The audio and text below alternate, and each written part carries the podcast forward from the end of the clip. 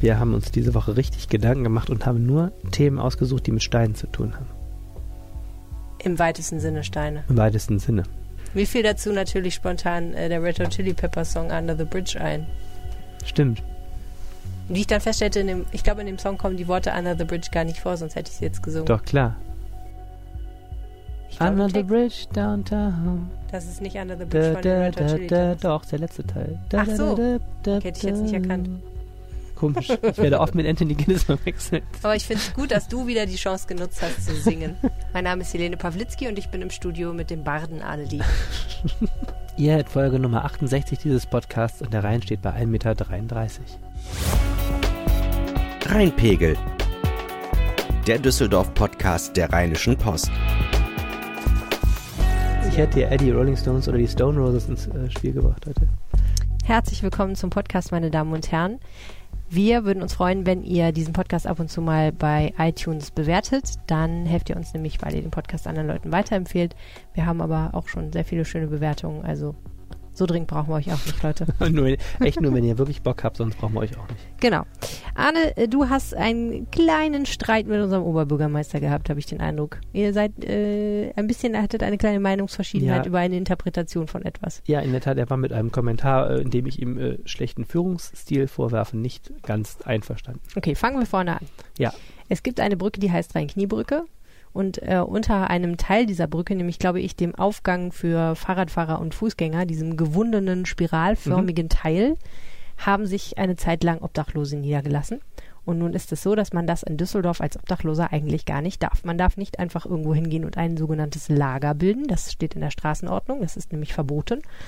Äh, man soll nämlich bitte, wenn man obdachlos ist, in eine der Unterkünfte gehen, die einem nachts zur Verfügung stehen und da nächtigen und nicht irgendwo in der Gegend schlafen.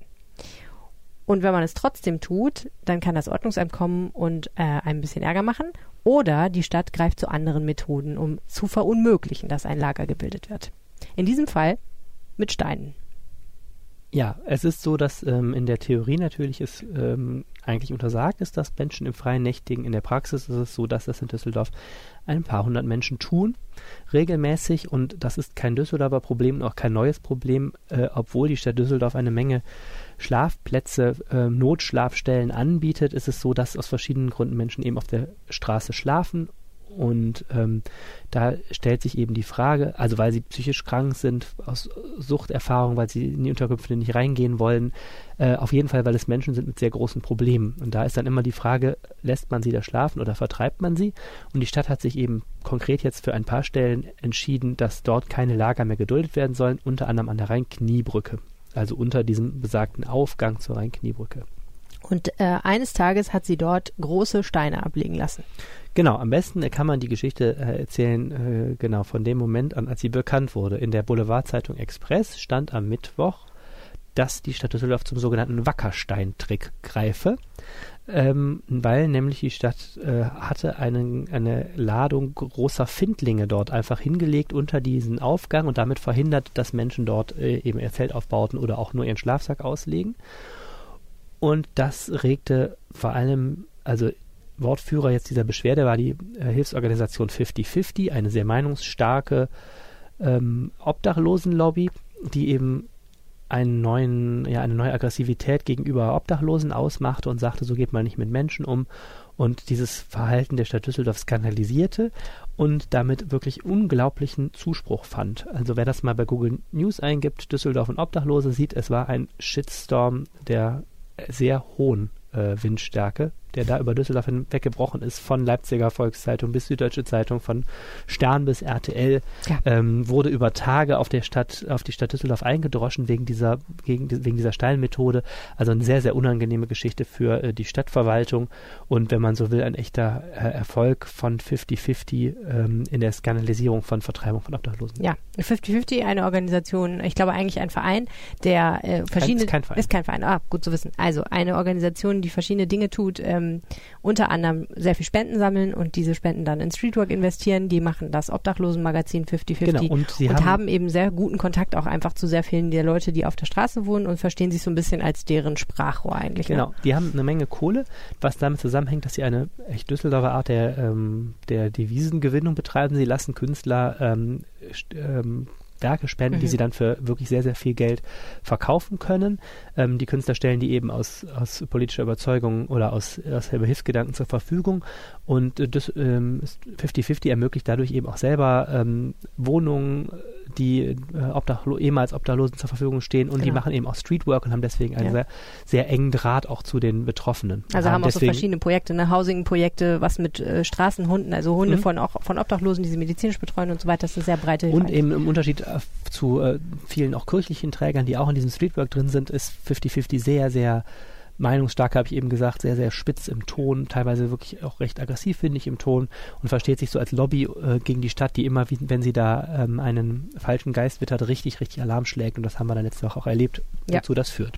Wir haben schon, glaube ich, berichtet darüber, dass 5050 sich sehr darüber aufgeregt hat, dass ganz bestimmte Mitarbeiter des Ordnungs- und Servicedienstes, des OSD, ähm, die Straßenordnung, die bereits erwähnte, äh, wohl offenbar mit relativ äh, klaren Methoden durchsetzen wollen. Also sagen, ähm, rumlagern gilt nicht, ähm, äh, betrunken auf der Straße rumstehen und Leute anlallen geht nicht. Also verschiedene Dinge, die in dieser Straßenordnung drinsteht, wo 50-50 sagt, das kann eigentlich nicht sein, dass das verboten ist, weil das auch Gummiparagraphen sind.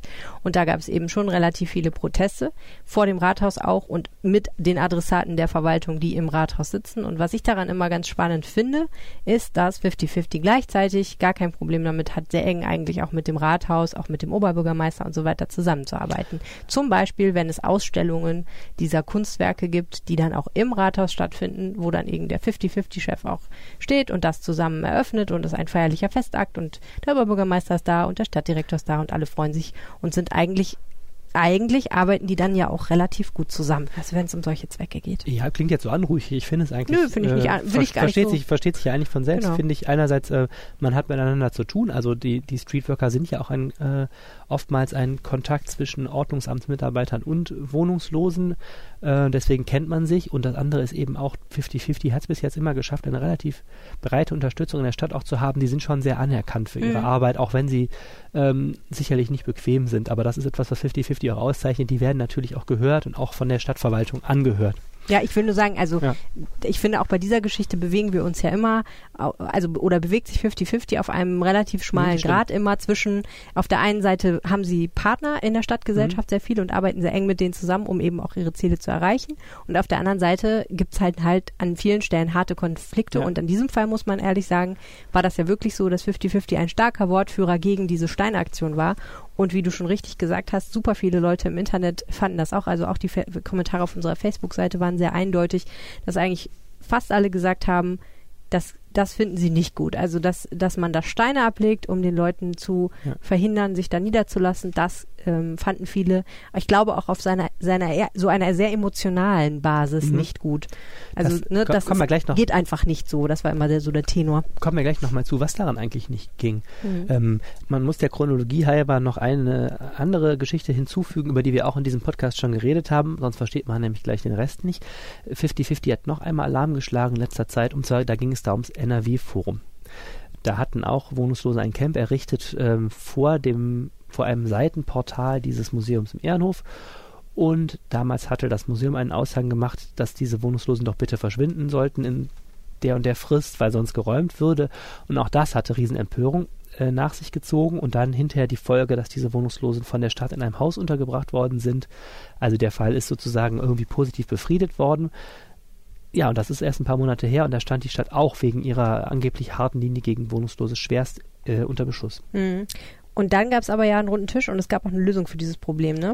Da wurden dann die Obdachlosen eben in ein in zwei Einfamilienhäuser in Hamm ausquartiert. Genau, und dann damals gab es aber auch noch, das war die zweite Folge, verwaltungsintern ähm, einigen Ärger darum, wer das jetzt eigentlich verbockt hatte. Ja.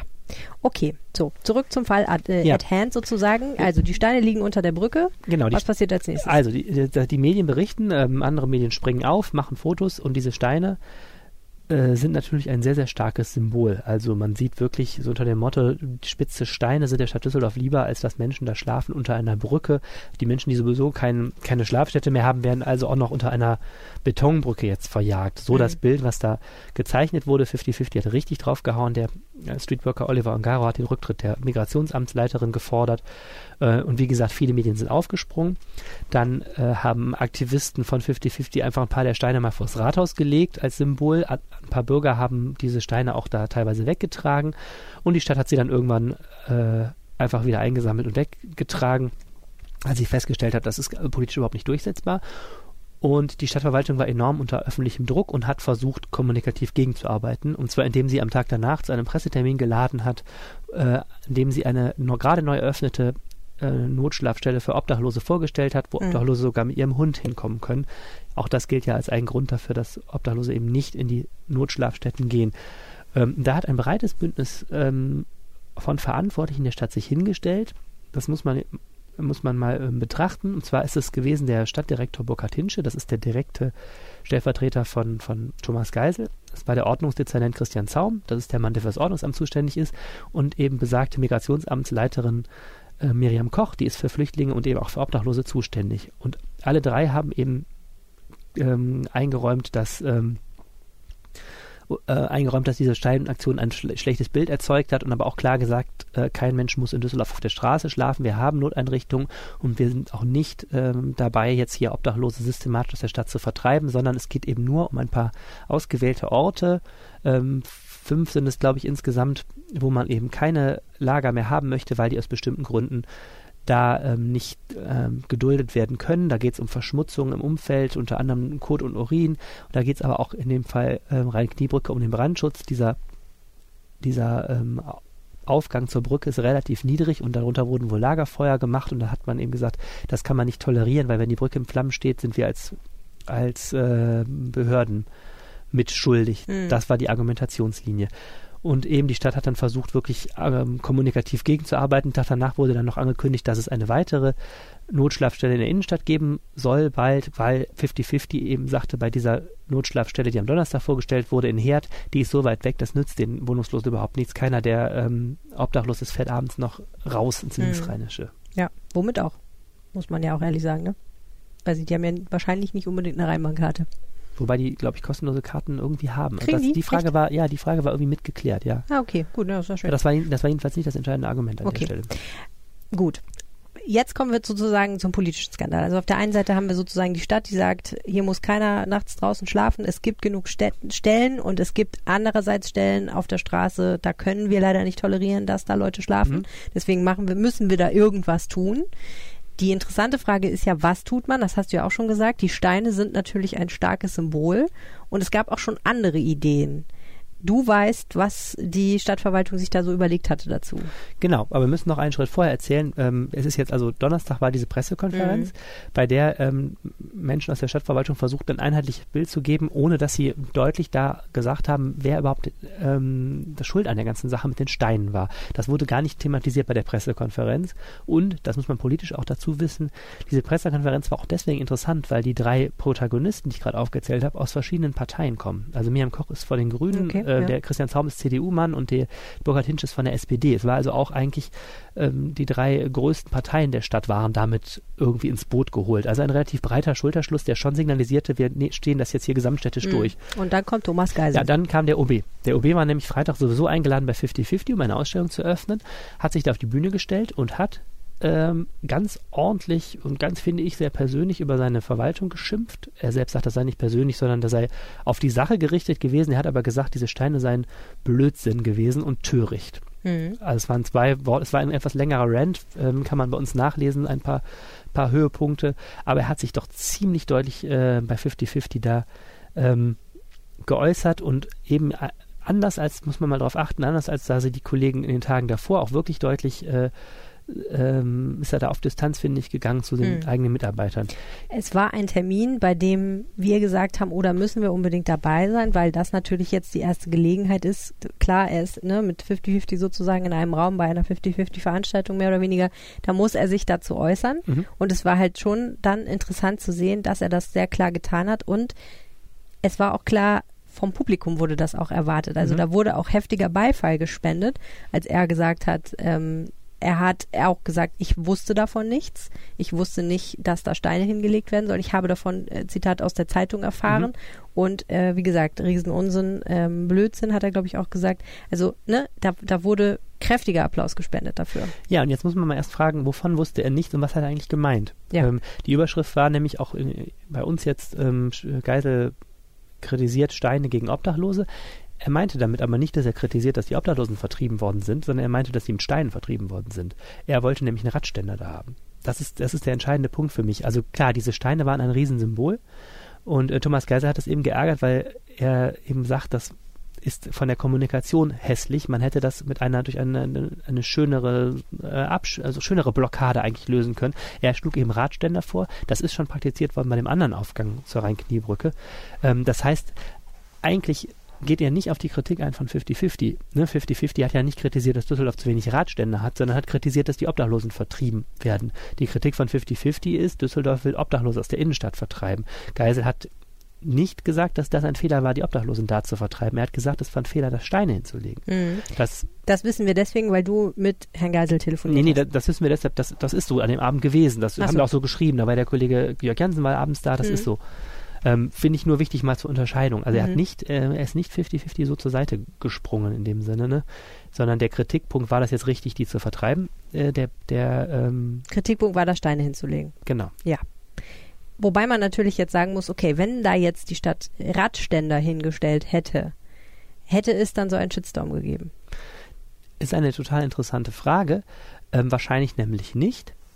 Aber die Frage ist ja, hätte es das Ganze denn dann, ähm, also ich finde, es ist ein bisschen eine zynische Debatte. Weil nee, finde ich nicht, ehrlich gesagt. Ich finde schon, wenn du, ähm, ich finde schon, weil die Leute, auch bei Facebook, äh, regen sich ja jetzt nicht darüber auf, dass die Stadt Düsseldorf Steine dahingelegt hat, sondern äh, die regen sich darüber auf, dass die Stadt Düsseldorf, so ja zumindest der Vorwurf, der im Raum steht, Menschen vertreibt unter einer Brücke, indem sie da den Platz blockiert. Wenn die stattdessen einen Zaun hingestellt hätten, glaube ich nicht, dass das jetzt in der Sache das Ganze besser macht. Diese Steine waren zusätzlich ein total schlechtes Symbol und haben wahrscheinlich das Ganze auch befeuert, noch in, weil sie auch gerade in Zeiten von Social Media ein sehr, sehr hässliches Bild abgegeben haben. Aber der ähm, Kritikpunkt äh, von den wohnungslosen Aktivisten ist ja ein anderer. Kann sein, dass das zynisch ist, aber ich kann mir schwer vorstellen, dass die Debatte dieses Level erreicht hätte, wenn da Fahrradständer aufgestellt werden worden wären. Also hätte, hätte Fahrradkette, mhm. ne? Müssen wir jetzt nicht lange drüber spekulieren, aber der Punkt ist ja, dass ähm, das muss, erstmal muss sowas ja erstmal auch überhaupt jemandem auffallen und dann muss derjenige sagen, okay, Aufregerpotenzial ist da, ich veröffentliche das jetzt, so wie 50-50 das mhm. dann zum Beispiel auch gemacht hat. Ne? Also die sagen, rufen dann Medien an oder geben eine Pressemitteilung raus und sagen, das geht doch nicht. Und ich glaube, der, die, die, also das, das Level des, der Aufregerei, die, die das jetzt erreicht hat, die hätte es auf keinen Fall gehabt, wenn das Fahrradständer gewesen wären. Das kannst du anders argumentativ verkaufen und du kannst es als Politik anders framen.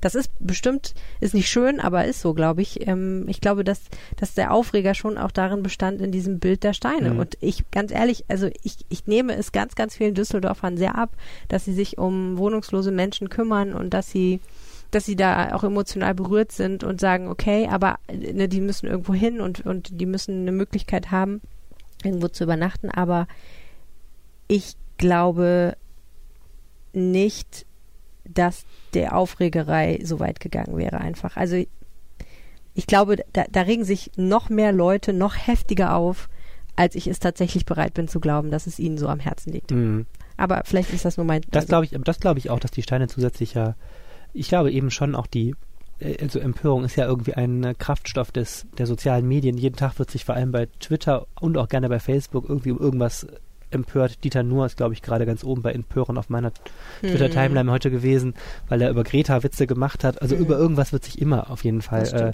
aufgeregt und natürlich läuft das auch sehr stark über Bilder. Und gerade diese spitzen Fall, Steine sicherlich ja. waren, waren absolut Öl ins Feuer. Auf jeden Fall. Auf jeden Fall hätte ja Thomas Geisel ähm, nicht in dieser Art und Weise Kritik an seiner eigenen Verwaltung geübt, wenn es keine Steine gewesen wären, sondern möglicherweise hätte er ja gesagt, aber Fahrradständer sind doch auch eine tolle Sache, weiß ich jetzt nicht. Aber der Punkt ist ja, ähm, was wir dann hatten, war die Situation, dass ein Oberbürgermeister ähm, über eine Handlung, eine Maßnahme seiner eigenen Verwaltung sagt, das sei großer Unsinn und sehr töricht gewesen. Ja, und, und, das ist natürlich an sich ein Politiker. Und auffallend eben, genau, und auffallend eben, er hatte zwei Tage erst nichts gesagt, ähm, hat äh, die ganze zweite Reihe voll in, an die Front geschickt. Die haben eigentlich sehr versucht, die Dinge zu glätten und hat dann überraschend selber da ähm, ganz anders reagiert als diese zweite Ebene. Kann man ganz gut nachlesen, wenn man sich den, den Tag davor mal medial anguckt. Mhm.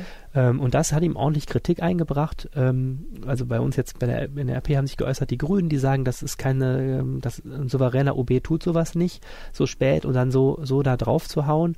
Ähm, CDU sagt das eben auch, dass er, dass er da den Rest der, ähm, der Handelnden im Regen stehen lässt, letztlich und vor allem auch die eigenen Mitarbeiter. Mhm. Ich habe ihn dann Montag ähm, in der Redaktion in die Redaktion gekommen und habe äh, mich hatte wirklich sehr stark einfach interessiert, wie ist das, wie ist die Genese, wie sind diese Steine da hingekommen? Und dann habe ich ähm, also losrecherchiert und bin an, ein Dokument gekommen, ein internes Dokument der Stadt, ein Protokoll und habe festgestellt, ähm, dass man, wie man diese Geschichte nachzeichnen kann. Und ich sagte eben, wir müssen bei dem NRW-Forum anfangen. Mhm. Also Januar ist die Stadt verprügelt worden dafür, dass beim NRW-Forum das so schlecht kommuniziert worden ist und es eine Riesenaufregung gab.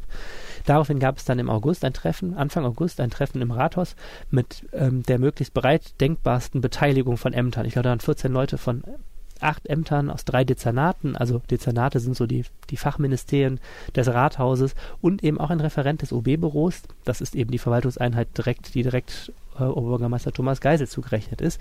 Und dort hat man eben vereinbart, ab Ende September einige dieser Platten zu räumen. Ich sagte es eben, sind insgesamt fünf, die man räumen möchte, ähm, darunter eben auch die an der Renkniebrücke. Dann hat sich auf ein gemeinsames Vorgehen verständigt und gesagt, wir brauchen eine gesamtstädtische Strategie. Jeder ist für seine Flächen zuständig, das Ordnungsamt sekundiert, die Streetworker reden erst mit den Leuten, denn an der Rhein-Kniebrücke wurden keine Leute vertrieben, sondern den Leuten wurde gesagt, geht bitte bis zu einer bestimmten Frist. Mhm. Und als die weg waren, wurden dann die Steine aufgeschüttet. Und damals wurde unter anderem auch verfügt, dass die jeweiligen Flächeneigentümer, also bei Kulturbauten ist es die Kultur, bei den bei einer Brücke wird es wahrscheinlich das Amt für Verkehrsmanagement gewesen sein, sich überlegen sollen, wie man möglichst die Flächen blockieren kann durch möglichst, so hieß es, eine sinnvolle Nachnutzung, zum Beispiel Radstände oder andere raumnehmende Gegenstände. Gegenstände. So, so ist man auseinandergegangen mit dieser Unschärfe mhm. und dann hat das äh, zuständige Amt offensichtlich geprüft, da Gradständer hinzustellen. Das ging an der Stelle aber nicht, weil da Grasboden ist. Man hätte erst den Boden betonieren müssen. Mhm. Das war eben, galt eben als nicht so schnell durchführbar. Man wollte ja auch relativ schnell da eine Lösung haben. Und dann ist jemand offensichtlich auf einer unteren Ebene auf die Idee gekommen, hm, raumnehmende Gegenstände können ja auch Steine sein. Mhm. Und die hatten sie wohl offensichtlich da rumliegen. Das war mehr so äh, einerseits praktisch gedacht, also hat ja den Zweck auch erfüllt, war aber eben nicht politisch gedacht, weil du sagtest es eben, es ist ein äh, ein, ein Bild, was wahrscheinlich zusätzlich die Leute noch aufgeregt mhm. hat und ähm, den Versuch untergraben hat, das Ganze still und en passant jetzt zu erledigen. Ne? Mhm. Wir haben ja gesehen bei den Radständern, die unter dem anderen, unter der anderen ähm, Brückenzuführung da an der Seite aufgestellt wurden, das ist irgendwie ziemlich der Öffentlichkeit unter den Radar durchgegangen vor ein paar Wochen. Ja. Wahrscheinlich, weil alle gedacht haben, oh super, eigentlich Radständer. Ja, sag ich ja. Ne? Das ist so. Und ähm, das war eben der, der, der, der ja, politische Fehler, muss man ja. sagen. Was man aber daran auch sieht, finde ich, ähm, jetzt für Thomas Geisel als, als Verantwortlichen der mhm. ganzen Sache, es war jetzt keine Nacht- und Nebelaktion irgendeines Amtes. Ich wollte gerade sagen, es klingt so, als ob da super viele Leute daran beteiligt waren. Hört er davon so. nichts? Ja, hört er davon nichts. Ich meine, jetzt, er ist OB, er wird jetzt nicht bei jedem Verwaltungsvorgang sich einzeln einlesen. Er gilt ja schon durchaus ja. als jemand, der extrem viel auch mhm. über seinen eigenen Schreibtisch laufen lässt. Aber sagen wir mal so, er hätte es tun können, zwei Monate lang. Und ähm, vor allem ist auch nochmal wichtig, diese ganze Strategie hier Obdachlose von bestimmten Stellen zu vertreiben, ist jetzt nichts, ähm, ist jetzt nichts, was irgendwie irgendeinem Amt eingefallen ist. Das ist schon eine gesamtstädtische Strategie, die man da hat, ein möglichst breiter, breiter Basis. Und offensichtlich ist es trotzdem irgendwie mit den Steinen scheinbar jetzt auch Geisel und auch den, den obersten mhm. äh, Verantwortlichen im Sinne von politischer Verantwortung äh, ist das durchgegangen scheinbar. Trotzdem finde ich, dass das zeigt auch nochmal, äh, warum eine Menge Menschen sehr beleidigt sind, dass Thomas Geisel dann in dieser Form äh, zwei Tage nachdem es diesen Shitstorm gibt, ähm, sich dann öffentlich hinstellen und sagt, naja, also er findet also auch, dass das töricht war, mhm. dann das ist natürlich ähm, eben für jemand, der eine, eine Unternehmen oder eine Behörde führt, ein, ein blödes Verhalten. Ne? Du willst von deinem Chef ja auch nicht, dass der, äh, wenn du mal einen Fehler machst, dann zwei mhm. Tage später auf einer Bühne steht und sagt, ja, hier, das war wirklich ein törichter Blödsinn. Ja. Und selbst wenn er nicht sagt, du wärst eine blöd oder du wärst töricht oder so. Ja, also die Frage ist natürlich, kann man es dann nicht auf die Personen beziehen, die das angeordnet und dann durchgeführt haben? Äh, ne? Also wenn jemand etwas Blödes macht, dann ist er ja zumindest in dieser Sekunde blöd. Mhm. Aber ja, das habe ich so verstanden, dass ähm, das Herrn Geisels Argument ist, er habe eben nicht über seine Mitarbeiter gesprochen, sondern über die Sache an sich. Und die habe er als töricht bezeichnet und Genau. nicht die Menschen, die diese Genau, und eben das Zweite ist, und deswegen lege ich so Wert auf die Unterscheidung, dass er eben auch nochmal, äh, auch für sich ganz, ganz klar sagt, es ging ihm um die Steine. Ja. Und ich, das ist, wird, wie gesagt, das wird eben den Draht zu 50-50 jetzt auch nicht verbessern, denn nochmal 50-50 ging es nicht in erster Linie um die Steine, sondern 50-50 ging es darum, dass die sagen, Menschen, die keine, keine Zuflucht haben, werden in Düsseldorf offensichtlich von immer mehr Plätzen, Rattinger Tor war auch kürzlich ein Beispiel, Mhm. von der Stadt gerade vertrieben. Und das Mhm. wird äh, etwas sein, was weiter, das hat man am Freitag bei 50-50 offensichtlich auch ähm, mitbekommen, das weiter schwelt. Da ist in diesem Punkt keine Einigung in Sicht und ähm, da bin ich auch mal sehr gespannt, wie es weitergeht. Die Stadt Düsseldorf wird jetzt noch mehr zwei Dinge gemerkt haben. Das eine ist, wie sensibel dieses Thema Obdachlosen ist, denn es bewegt schon sehr, sehr viele Menschen. Ob das die jetzt ob das jetzt der Mhm. schnelle Klick bei Facebook ist oder ob das jetzt wirklich tiefes, tief empfundene Empathie ist, aber es ist so, das Thema Obdachlosigkeit, Umgang mit Obdachlosen ist politisch ein, ein Thema, äh, wo man sich sehr die Finger drauf verbrennen kann, hat man gerade gemerkt, finde ich. Ähm, ja, und ich glaube auch, ähm, das Vorgehen eben von Thomas Geisel wird auch jetzt nicht äh, dazu geführt haben, dass ähm, Menschen da leichtfertiger selber Entscheidungen treffen Mhm. werden. Ja, also ich habe von jemandem gehört, der ganz gut ähm, integriert ist, sage ich jetzt mal, in die Stadtgesellschaft, der gesagt hat, also er findet nicht gut, wie es gelaufen ist, aber er findet es auch nicht gut von 50-50, weil der Eindruck tatsächlich entstanden ist, dass die Stadt Düsseldorf sehr hart mit Obdachlosen Mhm. umgeht und er sagt, das ist so nicht. Also da kann man bei aller Liebe nicht sagen, äh, es, es würde hier keine Möglichkeiten für Menschen geben, irgendwo zu nächtigen. Und Mhm. es werden ja auch Lager geduldet tatsächlich. Immer mal wieder. Ähm, insofern ist, glaube ich, diese Polarisierung an dieser Geschichte besonders frappierend, weil ich glaube, dass die tatsächlich, ähm, da muss man, glaube ich, aufpassen, dass sowas nicht ganz stark die Stadtgesellschaft auch entzweit. Mhm. Ne? Also, ähm, weil das, wa- was man da, finde ich, auch ja interessanterweise dran gesehen hat, so dieses Verwaltungshandeln, das funktioniert eben nur, wenn es eine gewisse Akzeptanz aus der Bevölkerung gibt. Ja, Wenn die. Verwaltung irgendwas tut und alle schreien, nein, um Gottes Willen, Mhm. mach das nicht, mach das nicht, dann müssen sie das relativ schnell wieder rückgängig machen. Und das heißt, du kannst eigentlich nur arbeiten, wenn der Eindruck entsteht, dass du die richtigen Prinzipien bei deiner Arbeit anwendest. So. das hat mich an Mit einem guten 50 Geist beseelt bist. Das sozusagen. hat mich an 50-50s Kritik in letzter Zeit auch etwas gestört. Ähm, der Ossendorf sagt dann, also der Chef von 50-50, Ja. Hubert Ossendorf, sagt an einer Stelle äh, sinngemäß auch, es, er hat langsam das Gefühl, es ist schlimmer als früher. Mhm. Und äh, den Eindruck habe ich jetzt momentan bei den Handelnden nicht. Ich habe den Eindruck, wir haben eigentlich eine sehr liberale äh, Stadtführung in diesen Dingen. Also Thomas Geisel selbst, ähm, auch diese Miriam Koch, die das Amt für, für Migration da leitet, äh, die ich als Flüchtlingsbeauftragte jetzt erlebt habe, damals äh, so 2015, als die Flüchtlings, ähm, Flüchtlingswelle als Düsseldorf auch so erreicht hat, ähm, ist keine Hardlinerin und auch der Ordnungsdezernent Christian Zaum ist jemand, der bis jetzt auch eher als Mann des Gesprächs auftritt. Ich glaube nicht, dass wir da eine Konstellation aus Hardlinern haben, die jetzt interessiert daran ist, hier mit dem eisernen Besen die Stadt zu kehren.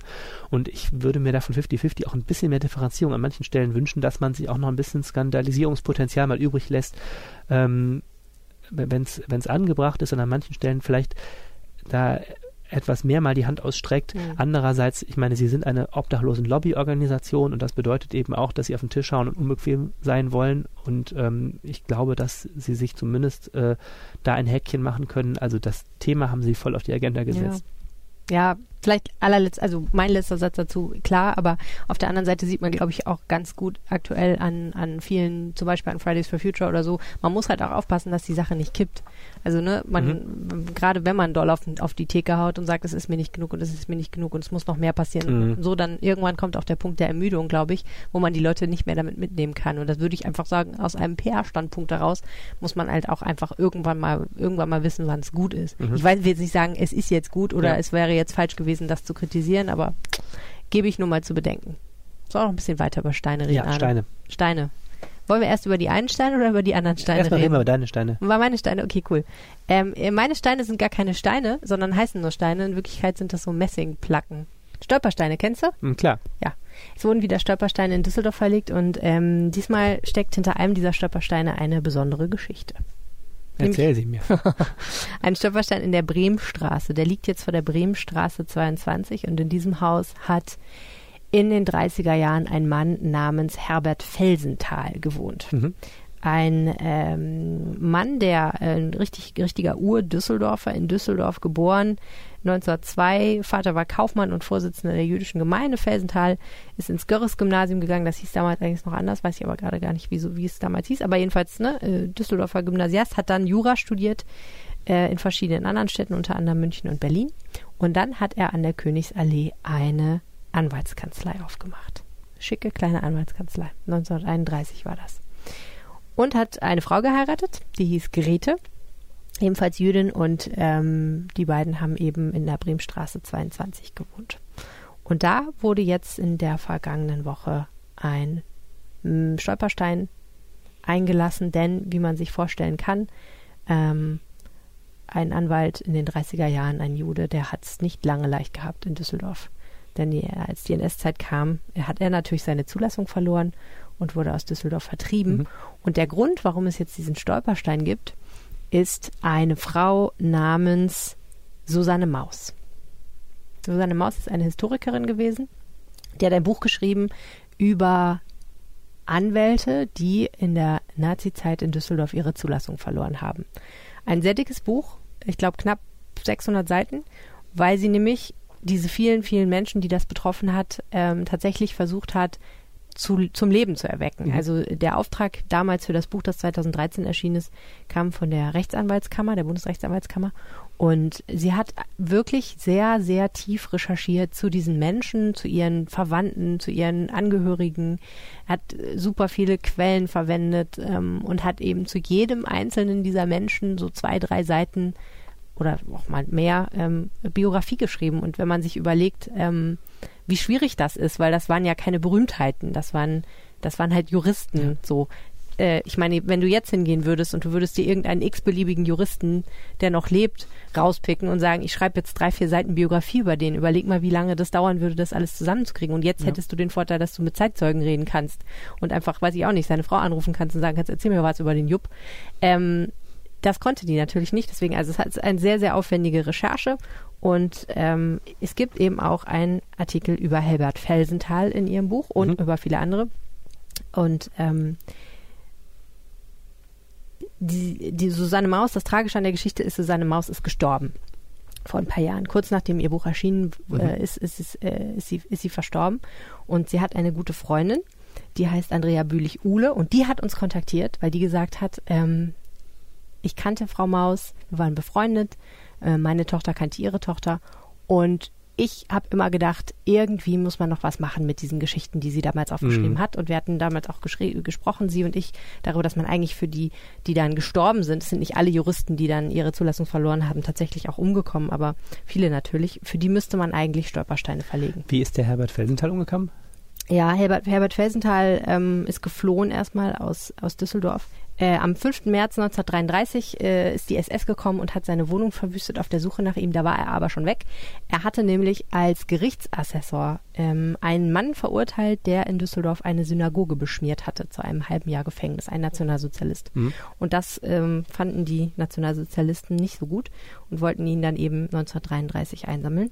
Und er ist aber vorher abgehauen und ähm, seine Frau, die hochschwanger war, ist ihm dann nachgefolgt. Daraufhin sind die in die Niederlande gegangen und äh, das war ein paar Jahre ziemlich lange Odyssee. Der konnte natürlich nicht mehr als Anwalt mhm. arbeiten.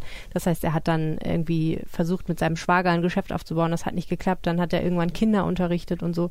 Und ähm, irgendwann, als dann die Nationalsozialisten die Niederlande überfallen haben, 1940, ähm, sind die erst noch weiter geflohen und schließlich wurden sie dann irgendwann deportiert und kamen nach Bergen-Belsen.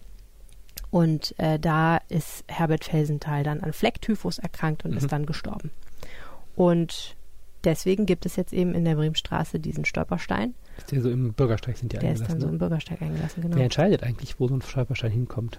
Das ist ganz interessant. Ähm, man muss also es ist ja, Stolperstein ist ja ein Projekt eines Künstlers, der das macht und äh, da, erstmal muss man da halt an, anfragen und in Düsseldorf kann man sich aber auch an die Mahn- und Gedenkstätte wenden, die mhm. kümmert sich da auch mit drum. Denn es funktioniert so, dass wenn man selber sagt, ich weiß von einer, ich habe eine Idee für einen Stolperstein, ich weiß von einem vertriebenen jüdischen mhm. Menschen und möchte vor der Haustür von irgendeinem Haus seinen Stolperstein einlassen, dann ähm, muss man sich für dieses Kunstprojekt erstens um die Finanzierung kümmern. So ein Stolperstein kostet 120 Euro. Mhm. Und du musst ähm, beim Bauamt einen Antrag stellen. Also du musst verschiedene Behördengänge erledigen, denn äh, in Düsseldorf funktioniert das so, ich weiß nicht, ob es in anderen Städten auch so ist, dass einmal im Jahr auf einen Rutsch die Stolpersteine verlegt werden. Ah, okay. Das heißt, äh, da macht sich dann sozusagen ein Bautrupp auf den Weg und fährt die ganzen Adressen in Düsseldorf ab, weil du musst natürlich immer so ein bisschen das Pflaster aufreißen, ja. damit du so einen Stein da einlassen kannst. Das heißt. Aber die Bremenstraße ist doch nicht gepflastert, oder? Naja, muss ja irgendwie muss ja ein Loch machen, wo du den Stolperstein okay. reingucken kannst. Ich weiß nicht, wie das da ist, ob gepflastert oder betoniert oder so.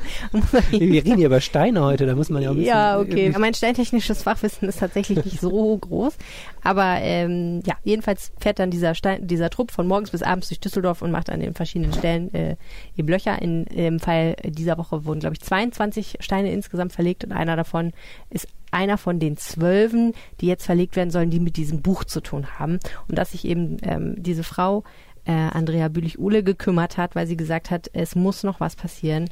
Die hat eben dann die Spenden gesammelt dafür und hat sich mit der Manu Gedenkstätte zusammen auf den Weg gemacht, das zu beantragen. Und ja, ich fand das eigentlich ganz schön. Ich finde diese Stolperstein-Idee wirklich cool, weil ich, ich glaube auch, dass das einfach so eine kleine Erinnerung immer an das ist, was passiert ist. Und mhm. ich glaube, das ist total wichtig, dass das im Alltag passiert. Wir bleiben ähm, bei Nationalsozialismus und Steinen, mhm. wir wechseln aber den Stadtteil. Ja. Wir wechseln die Steinart. Ich glaube, das ist Muschelkalk jetzt in dem Fall. okay. Ähm, es geht um das ähm, Denkmal am Reserplatz. Ja.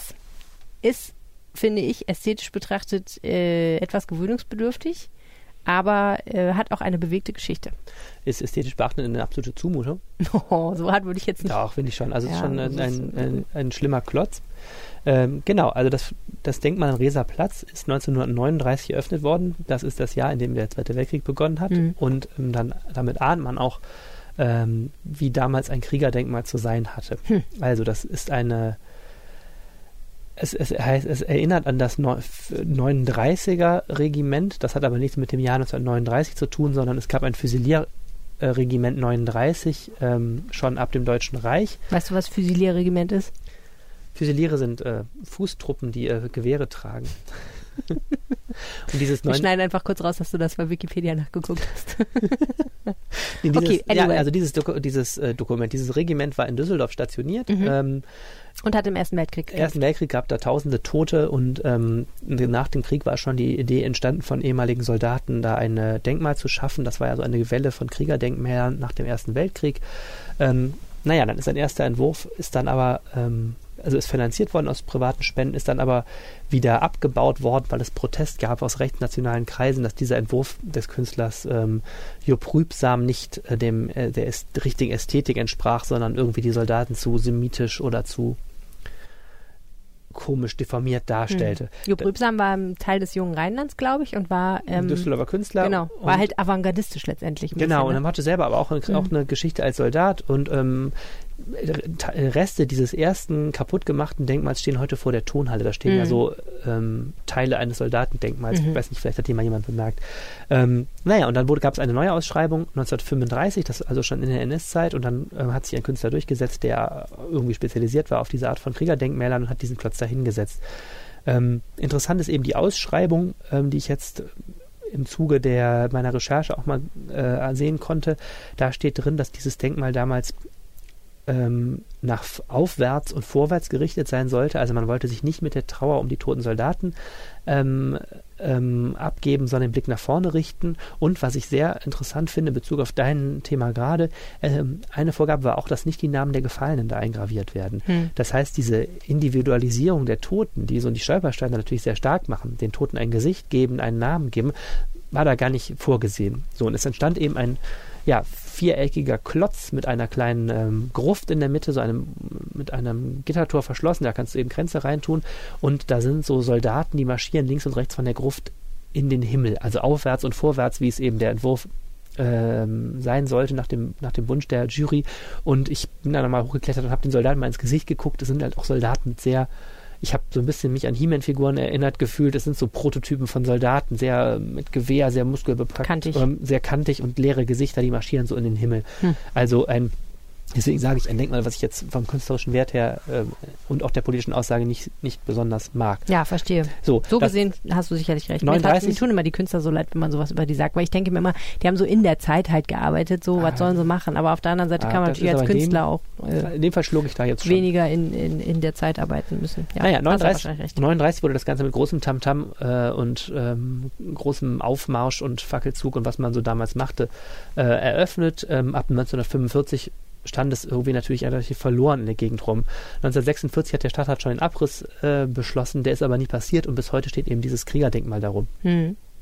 So, warum es mich interessiert, es ist aus zwei Gründen politisch total aktuell.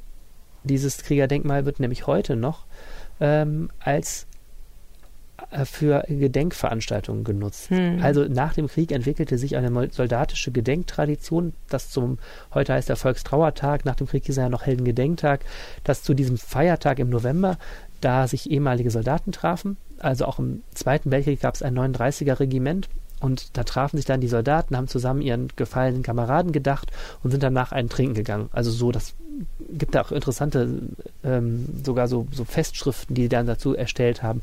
Irgendwann hat die Bundeswehr dann auch mitgemacht und hat äh, das Feldjägerbataillon, was in der Bergischen Kaserne stationiert war, hat die Patenschaft übernommen und dann gab es eben da ein soldatisches Gedenken. Obwohl man eigentlich ja natürlich, wie gesagt, ein äh, Denkmal mit kritischer Geschichte hatte, wurde das dann irgendwie zum allgemein soldatischen Gedenken erklärt. Das war aber politisch immer total umstritten. In den Hm. 80er Jahren gab es dann große Gegendemos und so.